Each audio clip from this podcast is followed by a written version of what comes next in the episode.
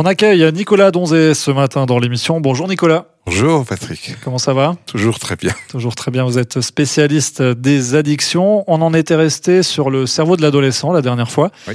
Là, on va rentrer un petit peu plus dans le vif du sujet. On va commencer à parler vraiment, peut-être enfin, Enfin, du sujet qui devrait être le sujet des drogues. c'est les drogues et on va commencer avec euh, la cigarette. Ben, euh, c'est-à-dire qu'il faut juste la mettre à quelque part parce que sinon, euh, on va, elle va se vexer. hein, la cigarette. Alors, euh, ce qu'il y a juste avant, parce que j'aime bien les introductions et poser le contexte, euh, il faut poser un élément. C'est que souvent aujourd'hui, on parle encore. Mais c'est totalement obsolète. hein, de drogue douce, de drogue dure.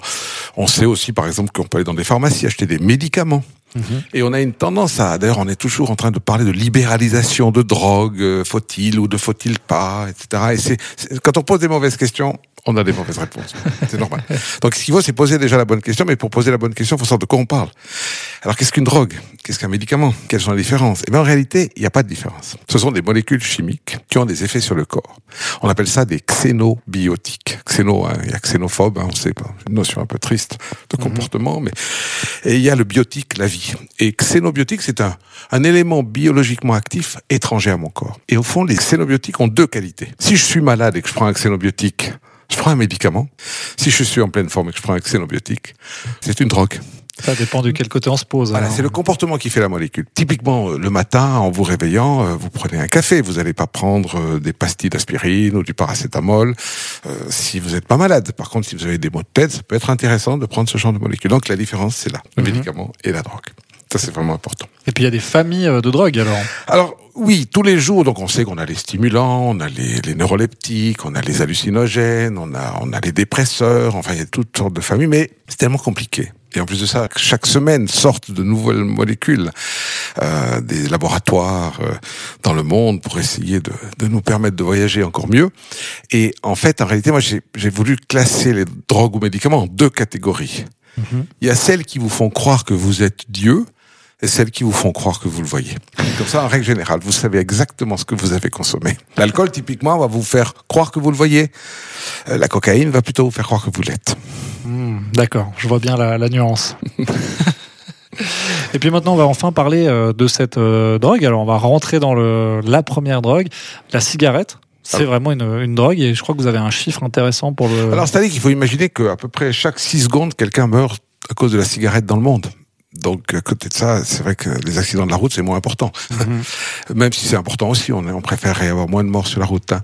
Mais donc, c'est vraiment important. Et si on regarde au siècle passé, euh, au XXe siècle, un grand siècle de guerre, puisqu'on a vraiment fait pas mal, ils ont pas fini d'ailleurs cette année, je crois que l'humain n'a pas beaucoup évolué, eh bien, on a eu à peu près 100 millions de personnes décédées dans les guerres, et on a eu à peu près 70 millions de personnes mortes de la cigarette. Donc ça veut dire qu'au fond, la cigarette, ça tue quand même... euh, je veux dire l'inverse. 100 millions de morts de la cigarette et 70 millions de morts de, de la guerre. Donc on voit que c'est quand même euh, euh, quelque chose de terrifiant. Mhm. Après, on ne sait pas le nombre de soldats qui fumaient, donc... Mais la corrélation n'a pas été faite. Voilà. Alors la cigarette, au fond, qu'est-ce que c'est? D'abord, c'est, ça vient de la feuille de Nico, le tabac. Et le tabac, c'est contient un alcaloïde assez intéressant, c'est la nicotine. Et la nicotine, c'est un vasoconstricteur. Et en fait, il est stimulant. Quand on fume une cigarette, en tout cas les premières fois qu'on fume des cigarettes, ça va nous stimuler le cerveau. Donc c'est l'idée originellement était peut-être pas mauvaise.